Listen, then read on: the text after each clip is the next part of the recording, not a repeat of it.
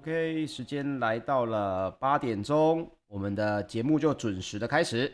好，各位早安哦，欢迎收听早安阿水理财报报，我是股市阿水。那个今天呢是第第一百三十七集的一个节目。那首先我们当然先来看一下啊、全球这么多的这个财经新闻，我们先从美股来入手哦。首先呢是美股呢在昨天是有一点涨跌互见的情况。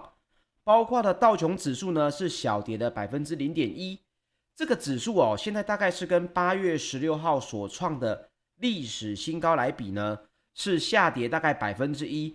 不过今天要提到一个最大的问题，就是美国的九月工业生产这个数字呢，最新的数字出来了，是下滑了百分之一点三。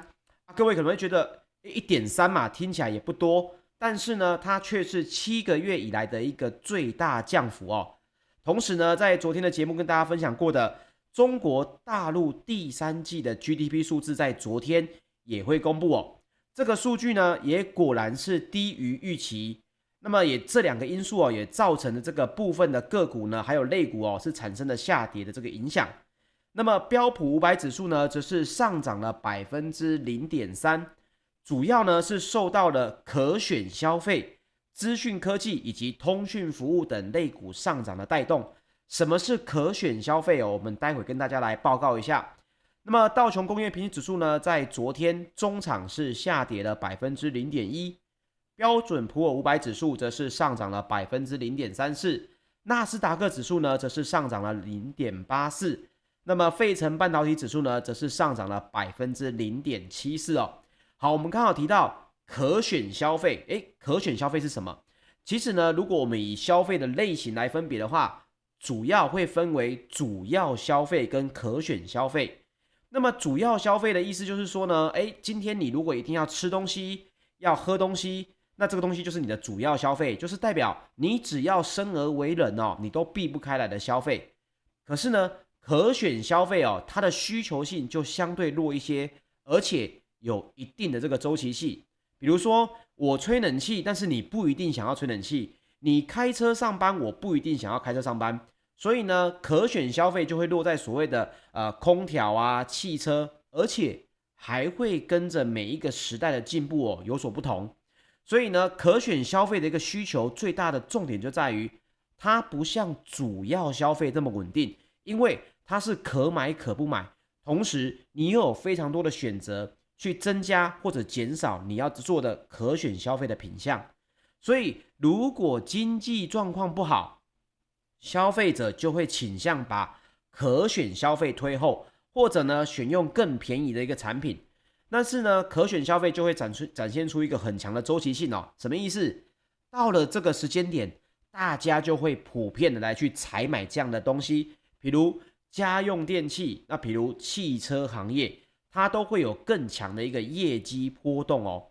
那么可选消费还有另外一个就是更新换代的一个特征，什么意思？我们呢以往哦，可能在三十年前、四十年前，我们吃饭会用到柴米油盐酱醋茶嘛。那么比如说香烟也是嘛。诶，可乐是不是以前喝到现在？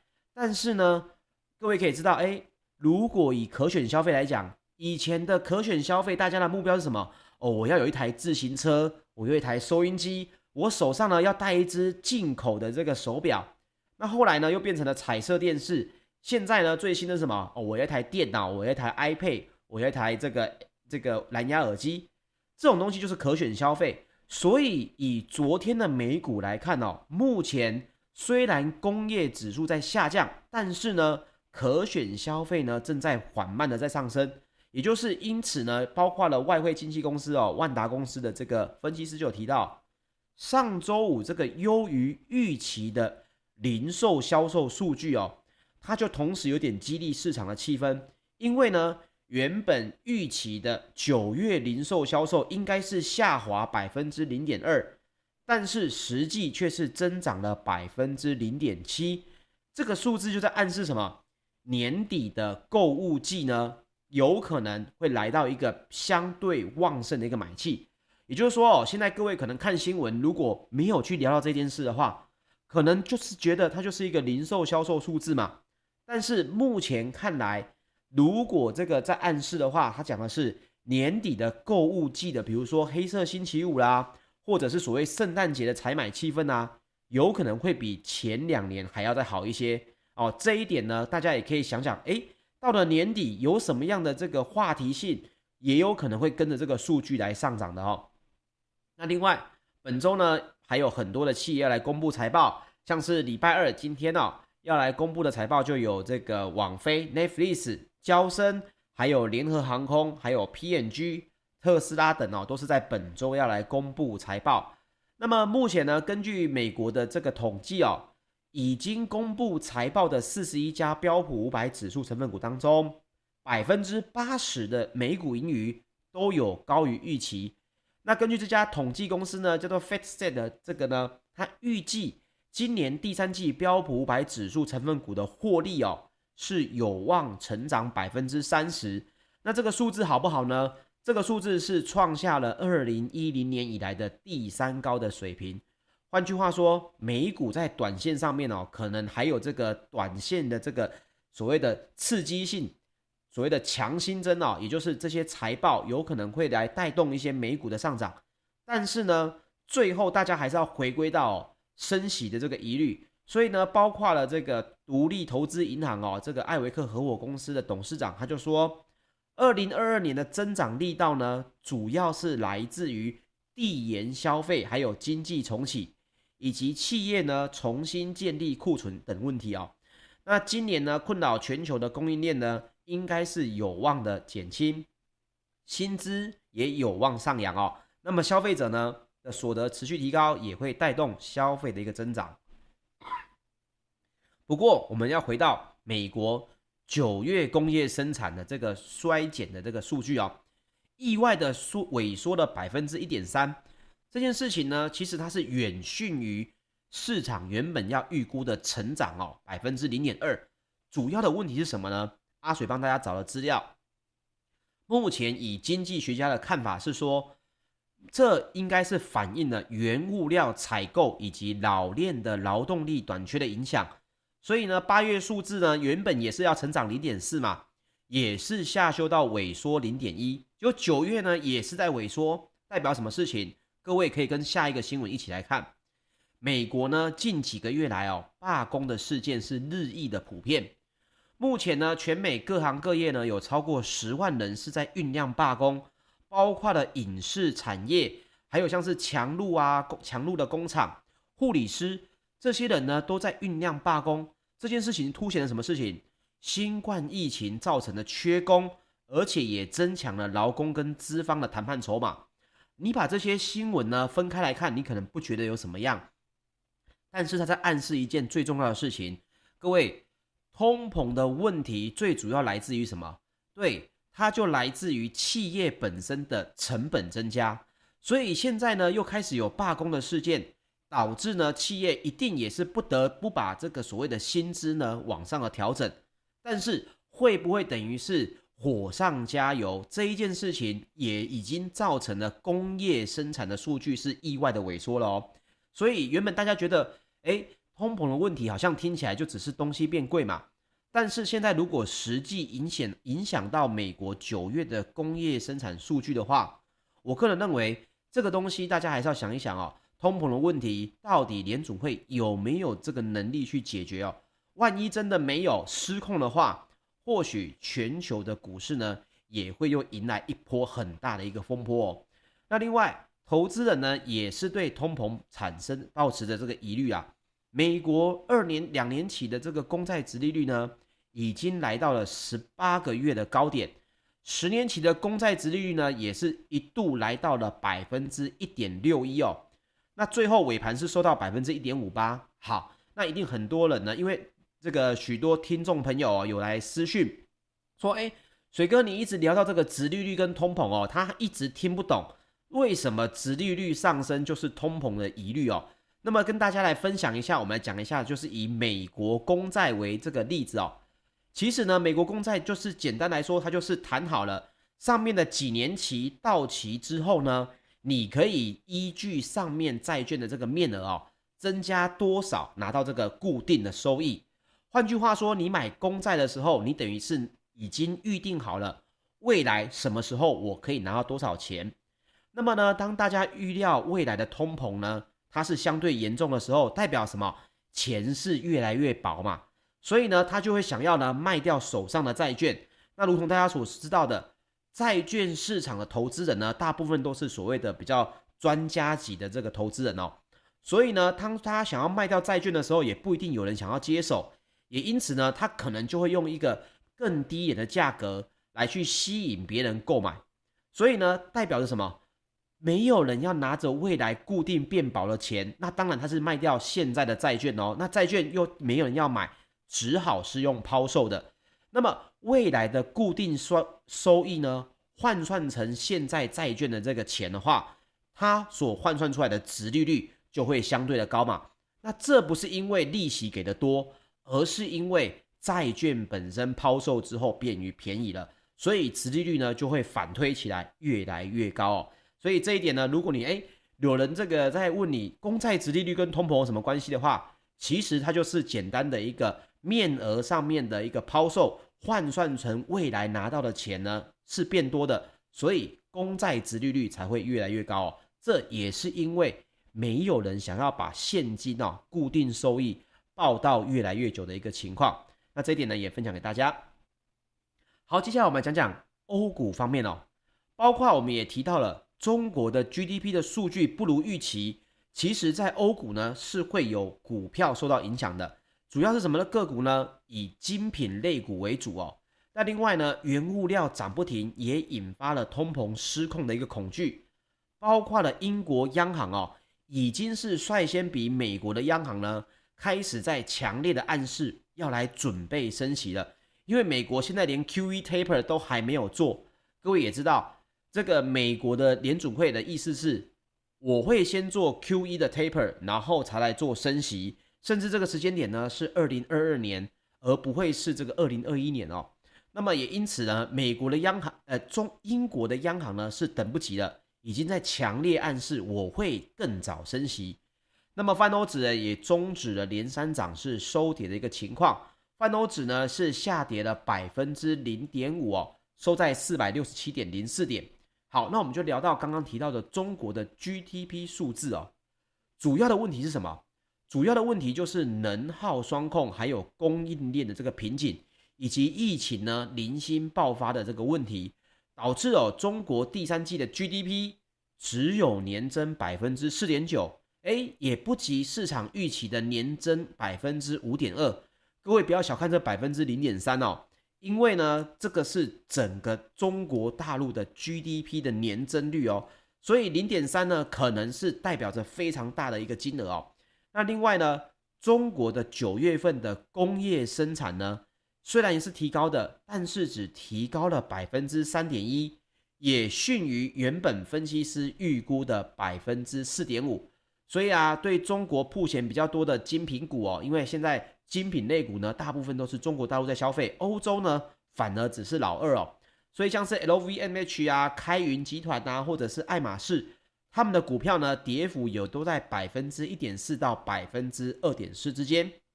那同时，这也跟中国国家的主席习近平呢呼吁要扩大征收消费税这件事情，也打击了奢侈品股哦。好，所以我们也提到了，刚刚英国的。央行的总裁呢，Andrew 已经是对升息要试出一个，我们可以讲是迄今为止最强烈的一个暗示哦。他说了什么呢？他说，面对飙升的通膨，货币政策委员会呢必须要行动。所以市场现在是预估，英国央行有可能在十一月还有十二月就接连的升息，那明年呢还会调升利率来促使英国的股市回档。那么阿水是这样认为啦，如果今天要升息的时间表已经提好的话，其实呢，大家所谓的担忧哦，对于成长股的这个冲击呢，我个人认为反而是小的。现在怕的是什么？市场怕的是你原本说好呢，在 QE taper 之后才要升息啊，这是美国的联准会，英国的联行的联准会的原本的意思呢，也是，诶，美国怎么做，我来看看我怎么做。如果提早来升息的话，就会给市场一个很大的一个想象空间，是不是即将要失控的这个通膨？那么才会造成你不按表操课呢？这一点对市场的影响哦就会比较大一些哦，所以各位也可以继续来关注。这同时呢，也是短线上面一个比较大的风险。好，那接下来我们再说说石油方面哦。纽约商业交易所呢的交易量比较大的十二月原油期货，在十月十八号收盘呢是下跌了百分之零点一哦，来到每桶八十一点六九美元。那么欧洲的 ICE 期货交易所近月布兰特原油呢，则是下跌了百分之零点六，来到每桶八十四点三三美元哦。那么能源危机呢，现在是引发了通膨的忧虑。那因为欧洲的天然气的价格跟年初相比哦，是上涨了五倍。各位可以想象一下，你今天你们家用的这个瓦斯桶的价格呢，上涨十块五十块，我们大家就已经受不了了嘛。那像是欧洲的天然气呢，是直接上涨了五倍哦。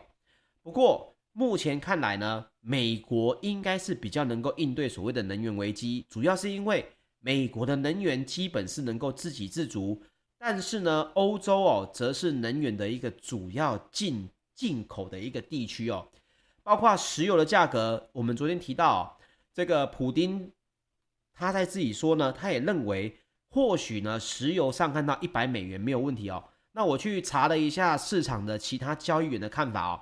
甚至有人喊出呢，明年年底石油要来上看每桶两百美元哦。我看到的时候是觉得嗤之以鼻啊。不过这个涨三倍的能源问题如果发生的话，对于整体的经济来讲啊，绝对是一场大灾难。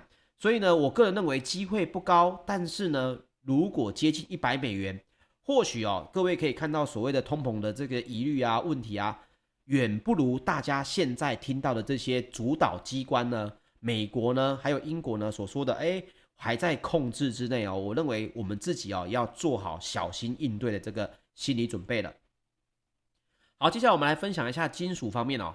伦敦金属交易所三个月的基本金属期货呢，在十月十八号是多数上涨。那么虽然美国跟中国的经济数据的疲弱拖累了铜价，不过。多数的金属呢，仍然是受到了供应担忧的支撑。铜的期货呢是下跌了百分之零点七，来到每吨一万零两百一十三美元。它还是稳稳的站在每吨一万美元以上哦。好，那我们来讲一讲最新的 ING Economy 的报告来显示哦，到底接下来的工业金属呢有哪些是比较热门，哪些的应用呢可能是比较少一点的哦。我们来讲讲工业金属主要有。铜、铝、镍、钴、锂嘛，这五种呢都是属于电池的这个用到的金属。那么报告也预估哦，这个 ING 的这个 Economy 的报告就说呢，二零二零年到二零四零年，运输跟电力部门的铜需求呢，如果以最保守的情况来看的话，还会再成长百分之一百一十七，也就是呢复合年均率哦，还会有百分之四的成长。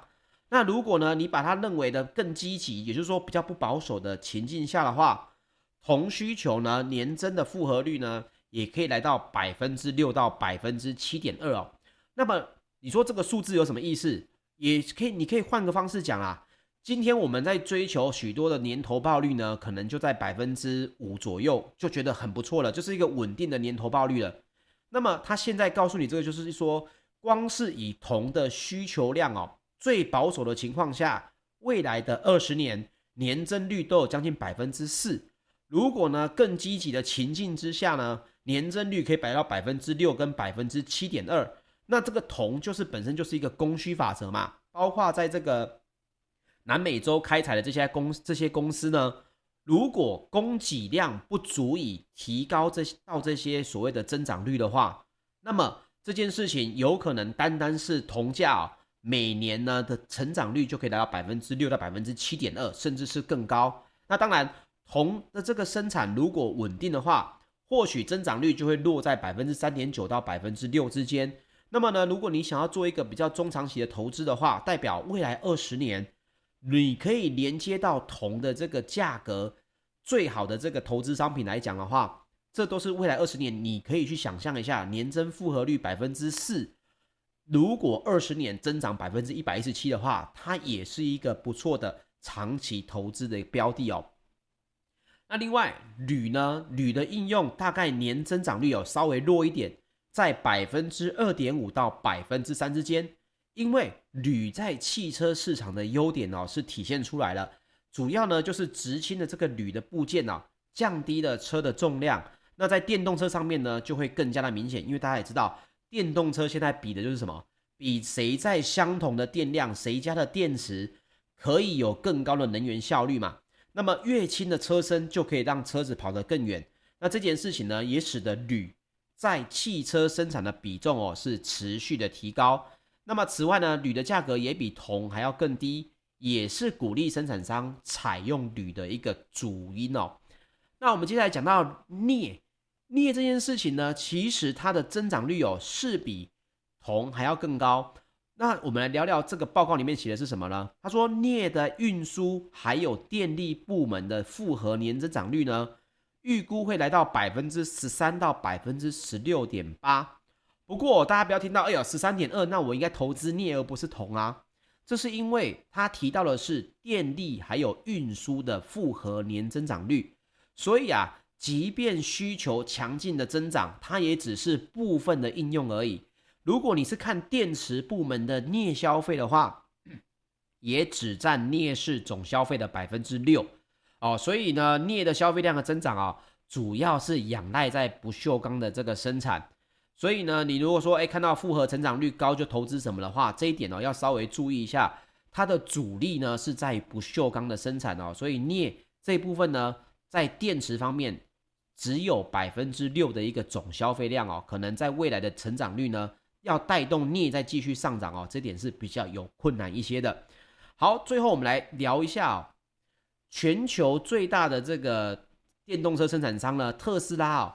它现在的目标就是未来所有的电池里面都不会使用钴，所以呢，虽然钴呢在运输跟电力部门的复合年增长率呢来到百分之十二到十三，但是各位要注意哦，如果你今天要来投资工业金属的话，锂锂电池呢的发展趋势是即将要大家认为是不含钴是比较好一点的，这一点也分享给大家。那另外哦，分享一个。原本是分开来看的新闻，可是呢，我认为各位可以稍微来想一下哦，这对于台湾的产业哦，能够有什么样的一个警示作用哦？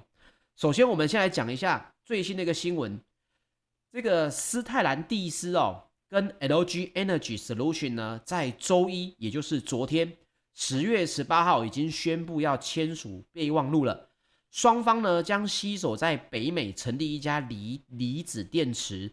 还有模组合的这个合资企业，好，各位听到这个很饶舌的斯泰兰蒂斯，根本就没听过，对不对？诶，我来跟大家讲一下它是什么公司哦。它呢，在二零二一年的一月，是由菲亚特克莱斯勒，还有法国的宝狮雪铁雪铁龙集团这两家公司呢，宣布来跨洋合并成这家公司，也就是斯泰兰蒂斯。那么斯泰兰蒂斯呢，现在是全球第四大规模的汽车制造商。好，它联手的是谁？它联手的是 LG Energy，听起来没有问题，对不对？我们再看下一个新闻。欧洲福特总裁呢透露，福特将与电池合资企业伙伴 SK 创新来，有这个内行的听到 SK 大概就知道了哦，SK Innovation。这一家呢，在数个月内将会决定欧洲的 EV 电池厂的地点。那英国呢是选项之一。好，这一个福特在九月二十七的时候就宣布要跟 SK 创新来携手，要来合资在美国的田纳西州还有肯塔基州来共同投资一百一十四亿美元的 EV 电池厂。SK Innovation 是什么公司？它的前身就是 SK Energy，就是南韩最大的炼油商。这个公司呢，原本从二零零七年从 SK Holding 分拆出来的一个子公司。一三年的时候，他就跟德国的大陆集团呢合组成一家新公司，叫做 SK Continental InMotion 哦。分别呢也持有合资公司的百分之五十一到百分之四十九。如果你今天闻到了这两个新闻的话，你真的是内行的。为什么？南韩的这个石化产业 SK 创新的这个子公司，还有 LG 出来的公司，也都分别来跟全世界最大的一个是福特，欧洲福特，一个是全球第四大的斯特兰蒂斯，在合资投资上百亿美金，要在欧洲还有北美要来成立锂离子电池公司。这可以告诉我们几个事情：第一，各位哦，小心南韩在电池上面。有可能会产生所谓的弯道超车啊！其实我们也没有开在人家前面呐，所以我个人是认为，如果你看到这两个新闻的话，你会看到这个南韩的集团呢，财阀呢是非常非常的积极在处理所谓的锂离子电池。那么这件事情就代表什么？第一个，台湾的股市有谁可以搭上这样子的一个话题列车，它才能够是我们昨天讲的。你在做电动车这些基建的问题要解决之前，电动车的销售要普及到每个人之前，你要先解决电池的问题。那么现在南韩已经开出了第一枪，在做这件事情呢。我们台湾的产业在哪里？哦，这个是大家可以了解的一个事情。第二个告诉我们什么？所谓的锂离子电池哦，并不是只闻楼梯响哦，没有看到人，这不是一个。雷声大雨点小的合作，因为呢，已经是在大量的投产了哦。这一点各位也可以去想想，在未来的几年之内，这绝对会是一个兵家必争之地喽。好，最后呢，我们来分享一个台股的新闻哦。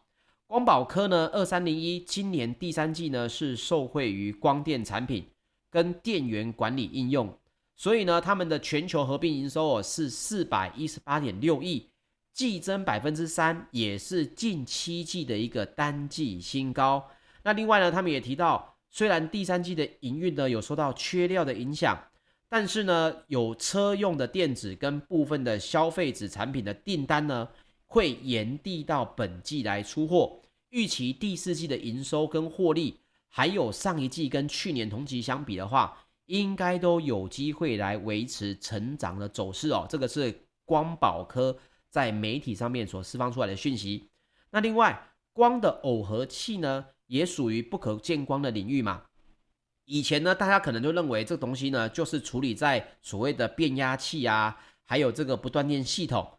那近年呢，也因为快速充电、电动车跟充电桩的这个逆变器的应用崛起哦，所以呢，也挹注了新一波的光电耦合元件的市场需求。那此外，车用电池管理系统跟工业控制呢，也都需要高速而且高稳定的光耦合元件，所以呢，整体的光耦合市场哦，受到上述的需求呢，在未来也有可能是成长的。那各位呢，也可以根据这个需求呢，想找一下可能有搭上话题的这些公司喽。好，以上就是今天的节目内容，谢谢大家的收听。如果你要听重播的话，可以到我的 YouTube 频道，我们都会有重播的节目。那喜欢的节目也请您留言支持，或者在我们的 Clubhouse 或者标股同学会帮我们按追踪喽。谢谢各位，我们明天早上八点再见，大家拜拜。